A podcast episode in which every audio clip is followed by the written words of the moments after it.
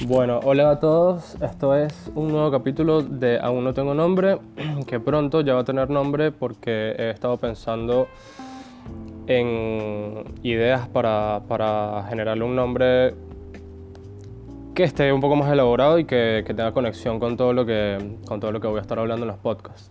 Este, siento que es necesario darle una identidad más allá de que el nombre temporario que tiene ahora sea simpático, ponerle. Este, el otro día se me ocurrió un nombre que yo dije, este es, y viste cuando, viste cuando piensas mucho un nombre, o sea, viste cuando te pones a pensar como en un nombre para algo y es tipo fatal porque cuando lo forzas no sale. Entonces, ese día yo no lo estaba pensando, se me vino a la mente y luego no sé por qué se me olvidó y no pude, no pude recuperarlo y nada, tipo, espero que, que vuelva pronto. Este, en el podcast de hoy voy a estar hablando sobre los métodos que utilicé yo durante, o sea, desde que comencé a estudiar francés hasta hoy y métodos, que son métodos que, que también apliqué con el, con el portugués y con el japonés no tanto, porque para el japonés necesitas un poco más de tiempo. Eh, y nada, tipo, estos métodos incluyen eh, música, aplicaciones, libros, eh, videojuegos, series, películas, etc. Este, pero antes de arrancar con el tema, eh, quería hablar sobre un proyecto que se me ocurrió hace poco no se me ocurrió directamente a mí, no es una idea netamente mía, sino que como que yo me acordé de un proyecto que, que habían hecho en Caracas, en un, o sea, había sido como un movimiento que, que había empezado en Caracas y que creo que hasta el día de hoy se mantiene, que se llama Adopta un libro. Eh, yo no sé por qué me acordé de esto, creo que fue porque mm, tengo, tenía, o sea, tengo una amiga que le había prestado unos libros para que los pusiera en venta o algo así y nada, como que la venta estuvo fatal, así que nada, se los pedí de vuelta y cuando se los pedí mm, dije como ahora actualmente no estoy demasiado lector, em, dije bueno, no los, capaz, capaz podría venderlos porque realmente, o sea, en realidad tengo ganas de leer, pero pero no sé si tengo tiempo. Entonces tampoco los quería poner en venta y dije, bueno, ¿por qué no hago este mismo proyecto de adopta un libro aquí en Buenos Aires? Este, entonces nada, tipo, se me ocurrió agarrar todos estos libros, escribirles en la primera página eh, que esto es una iniciativa eh, para que, o sea, porque para los que no conocen la iniciativa de, de Adopta un Libro, es una iniciativa de la cual consiste en agarrar un libro, dejarlo en la calle, en, puntos, digamos, no sé, eh, no voy a decir estratégicos, porque en realidad no hay una estrategia, pero, pero lugares como parques, plazas, eh, capaz en una, en una, en una estación de, de colectivo, eh, capaz en un asiento en una estación de subte, este, y em, que la persona que se lo encuentre, obviamente esto va a estar identificado en la primera página y que la, primera, y la persona que se lo encuentre em, se lo pueda llevar para que lo lea y luego lo vuelva a dejar en la calle cuando lo termine. Este, básicamente esa es la, la, movida. Entonces nada, yo lo que decidí fue hacer lo mismo con, con bueno, empezar con los libros que tengo yo, básicamente con los que ya leí, porque realmente sí quiero como aprovechar los, los que me quedan que no leí todavía para, para, para leerlos. Y nada, eh, el, el, el proyecto yo le puse de nombre Libros en la calle. De hecho ya tiene Instagram y todo, pero todavía no lo comencé porque yo quería, eh, o sea, yo pensé en hacer unos stickers y ponérselos tipo en una esquinita al libro para que, por ejemplo, la gente que empiece a conocer la movida y tal y se encuentre un libro, eh, directamente tenga, eh, lo pueda identificar porque tiene la esquina con el sticker. Entonces nada, como que estoy esperando que, que los stickers estén listos y eh, luego empiezo a repartirlos porque como yo me la paso todo el día en la calle y me la paso en moto, entonces obviamente para mí es muchísimo más sencillo repartirlos eh, de manera equilibrada por toda la ciudad. Así que nada, espero que la gente que, que lee y que, y que nada, que le gusta la literatura, etcétera, le guste la idea y que capaz se animen a los libros que tengan en casa, eh, que ya leyeron y que no van a vender o que no, no van a hacer más nada con ellos, este, que los puedan que, pueda, que, los, que, pueda, que los puedan hacer parte del, de, la, de la movida, digamos. Este, así que nada, este podcast lo estoy grabando miércoles 15 de julio y sale el lunes siguiente. Seguramente eh, esta movida, perdón, voy a, voy a, o sea, va a empezar la semana, esa semana, la, semana del, lunes siguiente, eh, que sale este podcast, seguramente. Eh, igual lo pueden, lo van a poder ver en, el Instagram. Yo le creé un Instagram que se llama Libros en la calle Buenos Aires lo pueden seguir y lo pueden compartir si quieren. Y obviamente lo voy a estar eh, difundiendo por, eh, por, mi Instagram propio, que es arroba gltpoli con Y. Y bueno, nada, eh, ahora sí voy a hablar sobre el tema que quería hablar en este podcast, que es sobre los métodos que yo utilicé para, para aprender francés y para, y para hacérmelo un poco más llevadero, ¿no? Como más divertido eh, y no directamente solo, solo estudiar gramática o clases así tipo súper estructuradas del idioma porque así es una paja.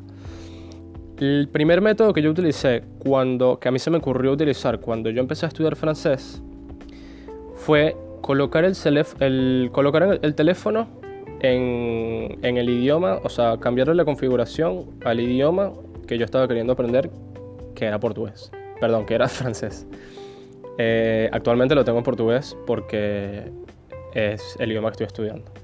Em, y no solamente cambiar la configuración de idioma del teléfono, sino de todos tus dispositivos. Porque como es algo, no sé si en el primer podcast yo dije que, sí, obviamente lo dije, que era una cuestión de cotidianidad y de integrarlo en tu día a día y qué más eh, integrado puede estar que configures el teléfono en el idioma si lo usas todos los días. Todos los días lo desbloqueas mil millones de veces, todos los días te metes en Instagram, todos los días te metes en Facebook, todos los días celular para arriba y para abajo porque en la era que estamos es imposible no tenerlo. Eh, y obviamente cuando lo tienes en, el idioma que, que, estás estudiando, vas a conseguirte en configuraciones o en lo que sea te vas a conseguir palabras que, con las que no estás familiarizado o directamente que no conoces. Y lo que yo hacía era anotarlas, traducirlas y eh, obviamente no, yo no trataba de memorizarlas como, eh, como estudiándolas, o sea, no me hacía una lista y me las estudiaba directamente, sino que la lista estaba ahí como para, o sea, como yo las escribía, ya escribiéndolas tienes un registro mucho más fuerte de, para, para que quede en tu memoria. Y luego cuando, obviamente estas palabras que yo ya traduje por lo menos una vez y las escribí, cuando yo las veo a diario, eh, cuando uso el celular, obviamente ahí ya se van a quedar registradas y muchísimo más si lo haces durante un tiempo prolongado. Eh, lo hice con la compu también y es, un, es una manera muy bastante eficaz de, de generarte vocabulario de una forma, ¿cómo se dice? Como, como pasiva, ¿no? Como indirecta.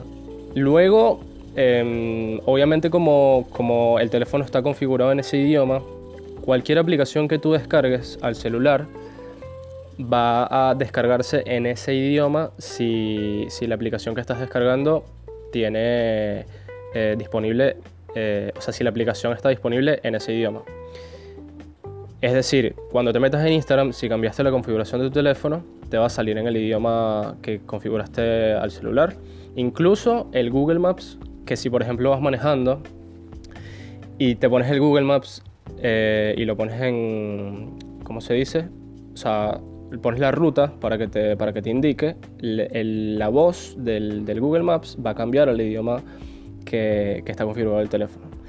Y esto está bueno porque es un ejercicio que capaz lo haces de a diario también, capaz cuando vas manejando tu laburo o capaz si laburas, eh, capaz de, Uber o capaz en, en moto, lo que sea. Eh, te, va a servir definitivamente. Eh, y bueno, eh, creo que esta es una de las formas más, más cotidianas de, integrar vocabulario a tu, a tu cabeza del, idioma. Y creo que es bastante efectiva porque se vuelve, se vuelve un hábito que, que inconscientemente está ahí. El segundo método que yo utilicé fue empezar a ver películas y series de, de países en donde se habla el idioma que, yo estaba estudiando, que, es francés, que es bastante, o sea, era un reto un poco porque yo, por ejemplo, cuando empecé, directamente quería generarme un, un oído de, de, los acentos, de la pronunciación de las palabras, etc. Y en principio, obviamente, le ponía los subtítulos en español.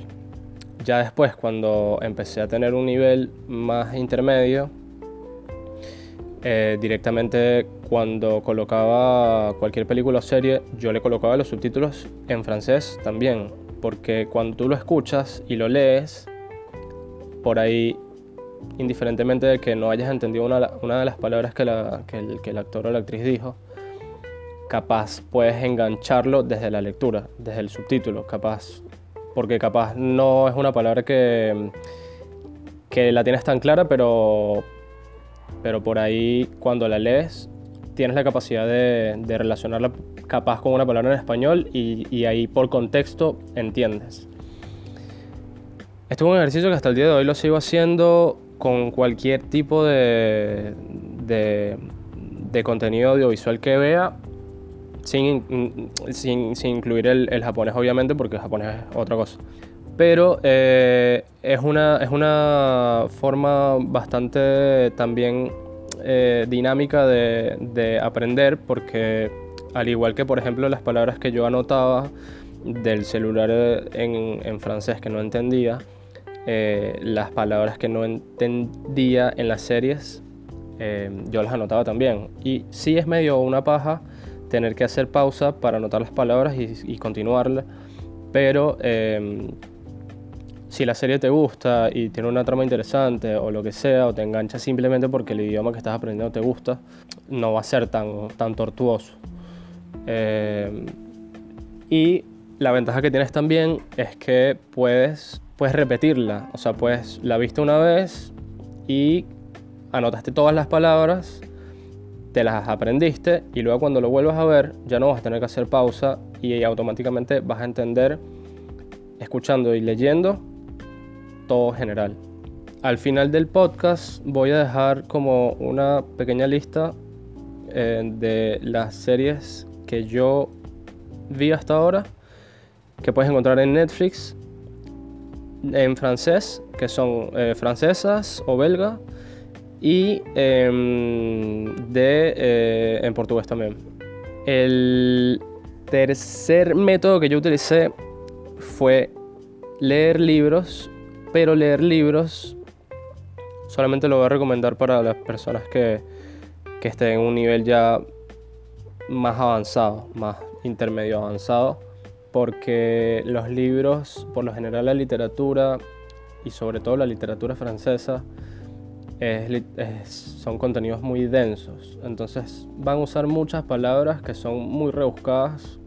Al igual que en cualquier idioma, al igual que los libros en cualquier idioma, porque si te lees, no sé, eh, el mundo de Sofía, vas a encontrar un montón de términos que, que no vas a entender. Eh, que particularmente son, no son libros que, que, yo disfrute de leer porque a mí me gusta más como la, la lectura más fluida, ¿viste? Como la,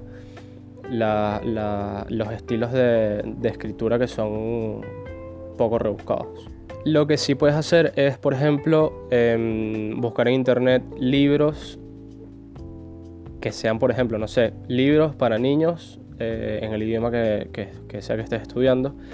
Y, eso, y esas lecturas van a ser obviamente mucho menos densas porque para los niños eh, se usa el lenguaje común y em, evidentemente capaz te encuentras con palabras que no conoces y las traduces, pero lo mismo, si capaz, indiferentemente de que sea un cuento para niños o una temática para niños, capaz está interesante, em, te va a enganchar y vas a querer eh, tipo traducirlo y memorizar las palabras. Pero en general sí, pero por ejemplo, claro, si te quieres leer un libro, por ejemplo, un libro que ya te, ya te hayas leído en español, por ejemplo, no sé, eres fanático de la saga de Harry Potter. Eh, obviamente los libros más famosos del mundo eh, son traducidos en la mayoría de los idiomas. Y si quieres si te gustó tanto la saga y la recuerdas por lo menos, eh, ahí sí obviamente va a ser más fácil y va a ser más provechoso que te busques esos libros en el idioma que estás estudiando, porque si ya lo disfrutaste una vez en español, obviamente lo vas a disfrutar un montón en, en el idioma que estés estudiando y lo vas a hacer de, de una manera productiva. Este, aparte de eso, también creo que, o sea, lo que a mí, por ejemplo, más me ayudó, eh, por ejemplo, con el inglés, yo inglés no estudié nunca en mi vida. Inglés eh, fue un idioma que yo integré en mi cabeza como directo, ¿viste? Como, como lo aprenden los niños, o sea, sin, sin, sin una regla de gramática. Y la manera en, en que yo aprendí inglés, creo que la, la, más directa y la primera fue con los videojuegos.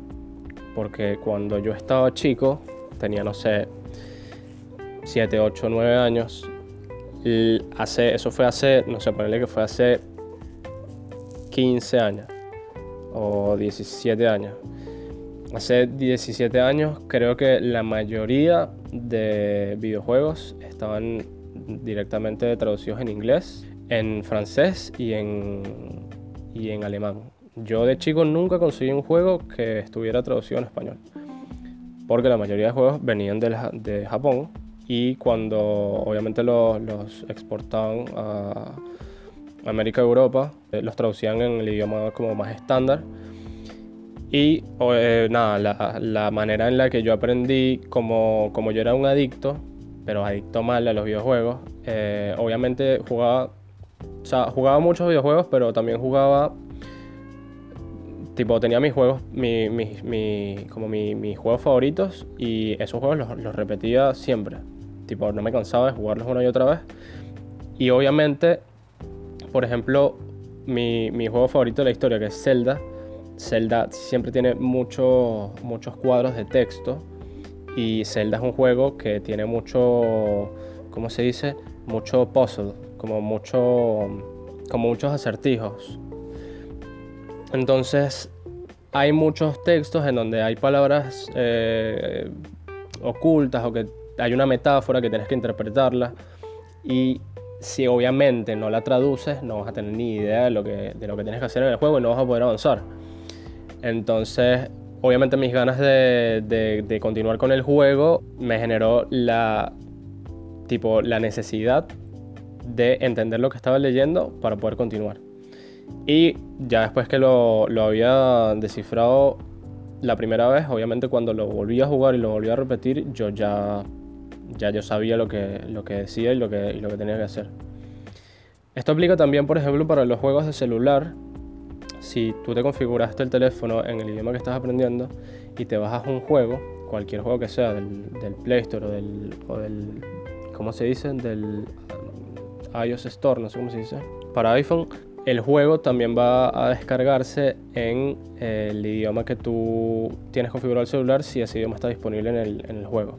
Esto es una forma súper dinámica de aprender un idioma porque directamente vas a tener una, una relación de memorización por, por acción, por decirlo de alguna manera, porque un botón va a tener cierta acción y por lo general esas acciones están, están descritas en la pantalla. Entonces, si lo juegas bastante, lo vas a, lo vas a memorizar.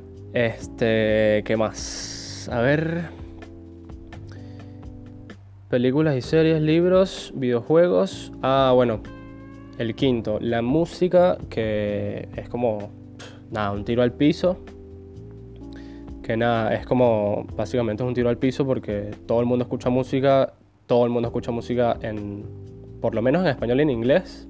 Y música hay en todos los países del mundo. Así que si quieres, por ejemplo, eh, estás aprendiendo francés y quieres escuchar música en, ese idioma, eh, yo por mi cuenta siempre busqué un montón de, artistas de franceses, belgas, em, de Canadá, incluso de, de Sudáfrica, que es una manera eh, directamente, no sé si más fácil incluso, que la de los videojuegos o que la de la configuración del celular.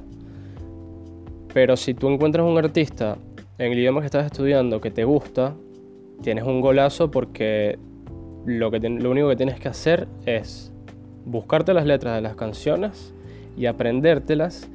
Y lo bueno de la música es que te van a ayudar con la pronunciación. Igual esto puedes jugar un toque en contra si, si por ejemplo estás no sé, tienes un año estudiando francés el, estándar, que el, estándar es poner el, acento parisino.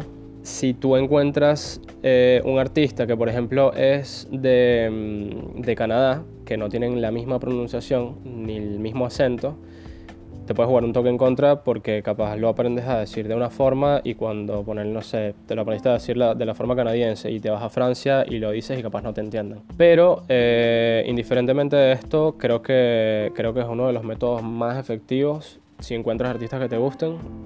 También voy a dejar, eh, voy a hacer una lista, no la hice acá para el podcast, pero voy a hacer una lista que la, voy a dejar en, en el Instagram sobre los artistas que yo conocí em, a través de, haber empezado a estudiar francés.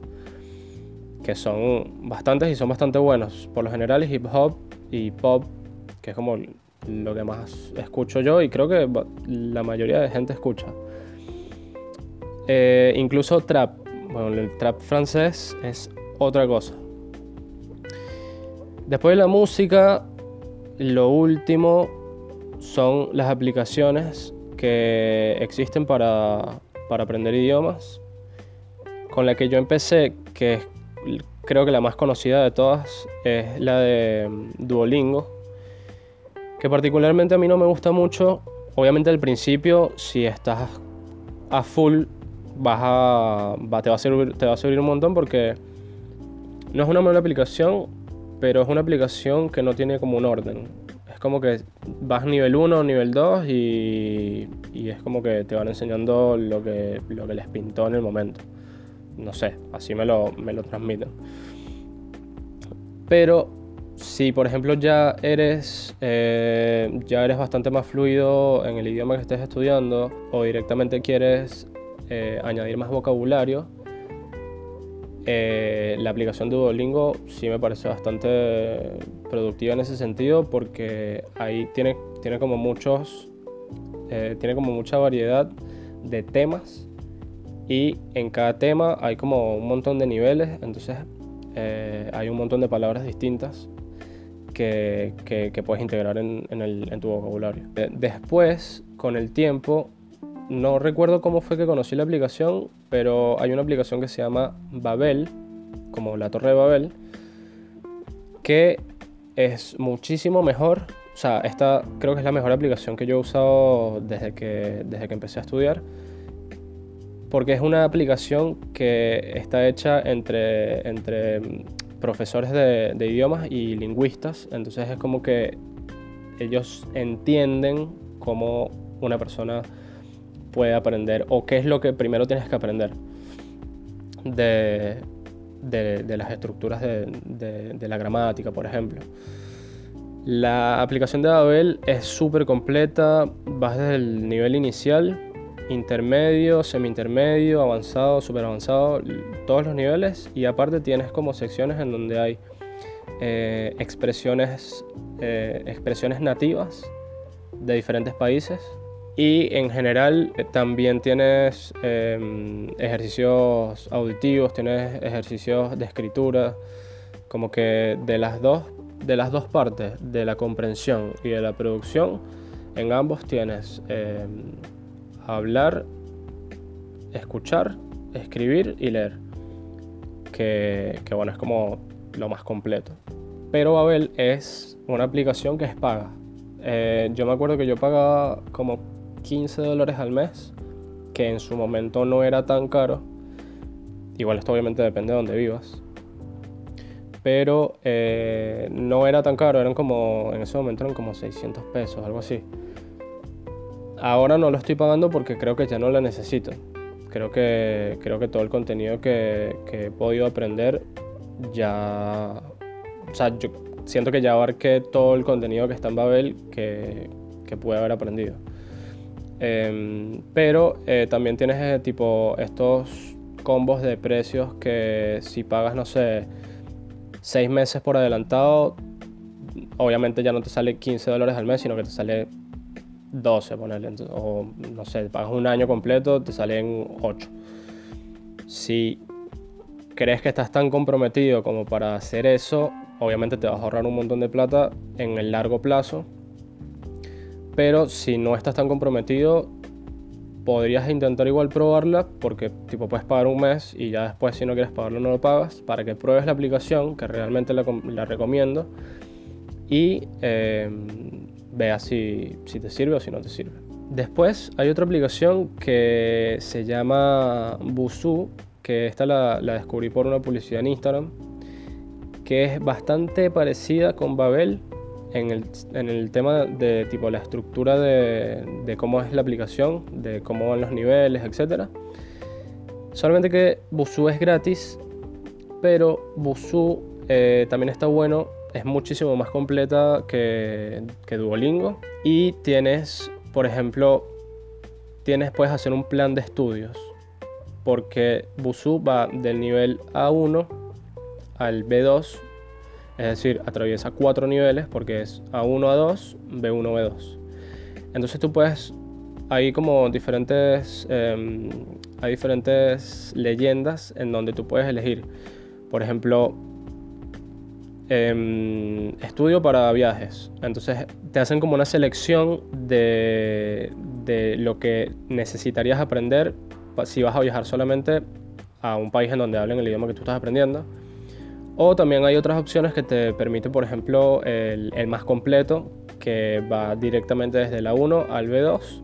Y lo que está bueno también es que entre, entre un nivel y el otro, es decir, tú comienzas en A1, que es el más básico, y cuando terminas todas las, todos los cuadros em, de la 1, directamente empiezas en el, B2, en, el, en el A2, obviamente. Pero cuando terminas todos los módulos del, de la 1, por ejemplo, cuando, en el, cuando terminas el último módulo, hay una parte que te dice que puedes presentar un examen que está certificado por una empresa que es como súper famosa en, enseñanza de estudios de, de, idiomas.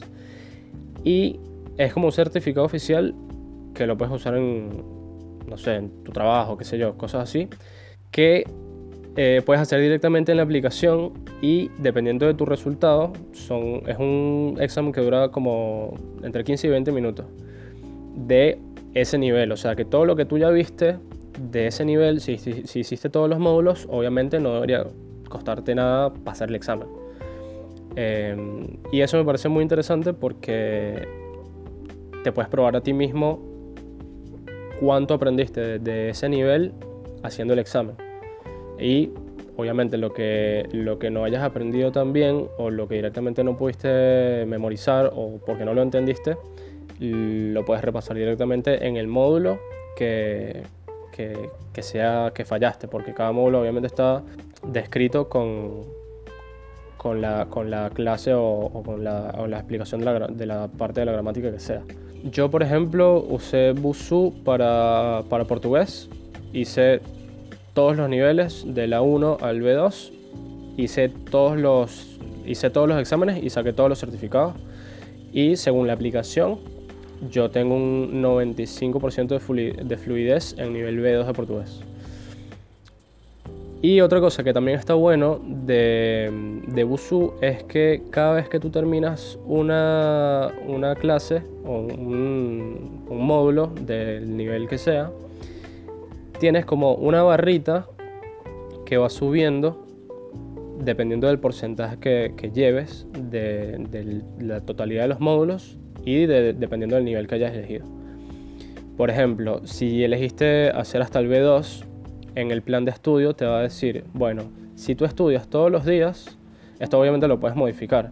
Puedes poner tres veces a la semana, puedes poner todos los días, puedes poner cinco días eh, y también puedes modificar la cantidad de tiempo que le vas a dedicar esos días, que van desde 5 minutos hasta 20.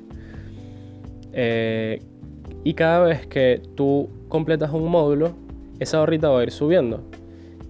Si tú elegiste, por ejemplo, hacer el B2, el plan de estudio te va a decir, bueno, el tal fecha, siguiendo el plan de estudios todos los días y todas, y todas las horas, eh, en tal fecha vas a tener tal nivel de, del idioma.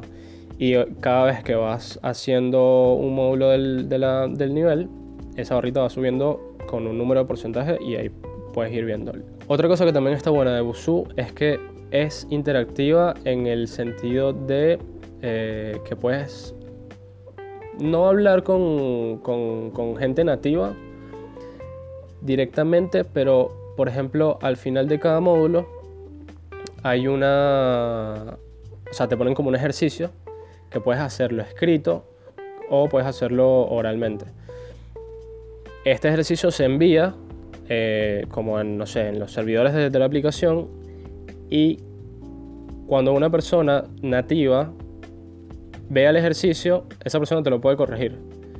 También oralmente o escrito. Y está bueno porque el ejercicio tú lo mandas y después cuando te llega la notificación de que te lo corrigió cualquier persona de, del mundo que hable ese idioma, este, te, va, te va a aparecer cuál fue tu error y te van a explicar por qué. Y eso es lo que me parece más, eh, más zarpado de la aplicación comparándola con Babel.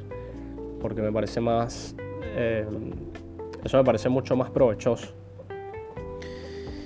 Después no probé más aplicaciones porque con esas creo que, que hasta el momento a mí me ha funcionado.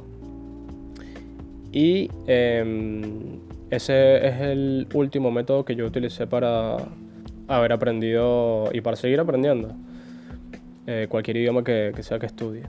Para mí también la ventaja de, o sea, no la ventaja, creo que una de las cosas que me ayuda a mí también con el vocabulario es que, por ejemplo, yo, em, yo estudio idiomas porque también quiero ser traductor.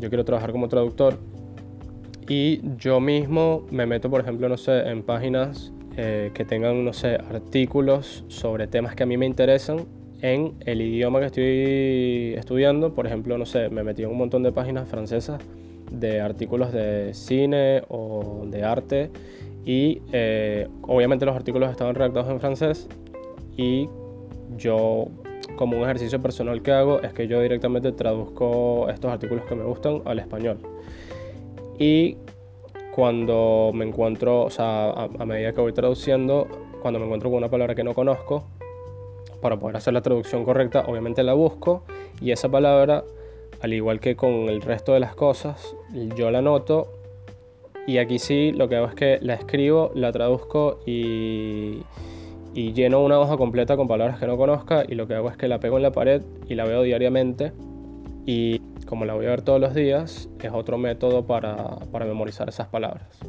Bueno, esto fue todo el contenido para este podcast. Lo último que voy a decir es la lista de las series que yo vi en Netflix eh, que están en portugués y en francés. Eh, bueno, las que están en portugués son Hermandad, Cosa más linda, El mecanismo, Sintonía y Pacto de sangre.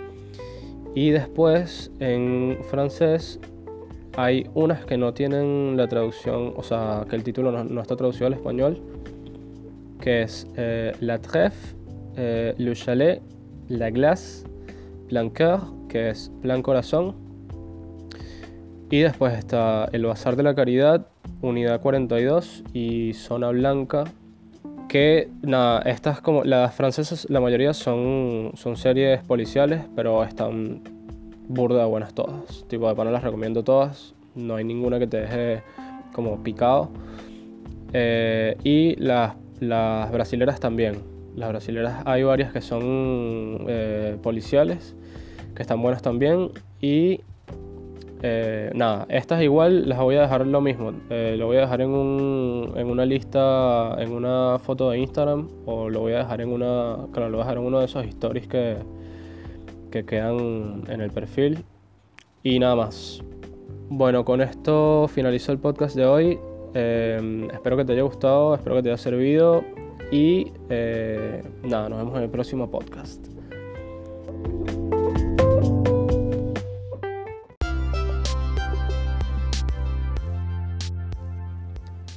Gracias por haberme escuchado. Esto fue Aún no tengo nombre. Si lo que escuchaste en este podcast crees que se identifica con alguien que conoces, compártelo para que lo escuche también. Recuerda que estoy en todas las plataformas digitales para que lo escuches donde quieras y no olvides suscribirte para que te enteres de los próximos capítulos. Nos vemos en el próximo podcast.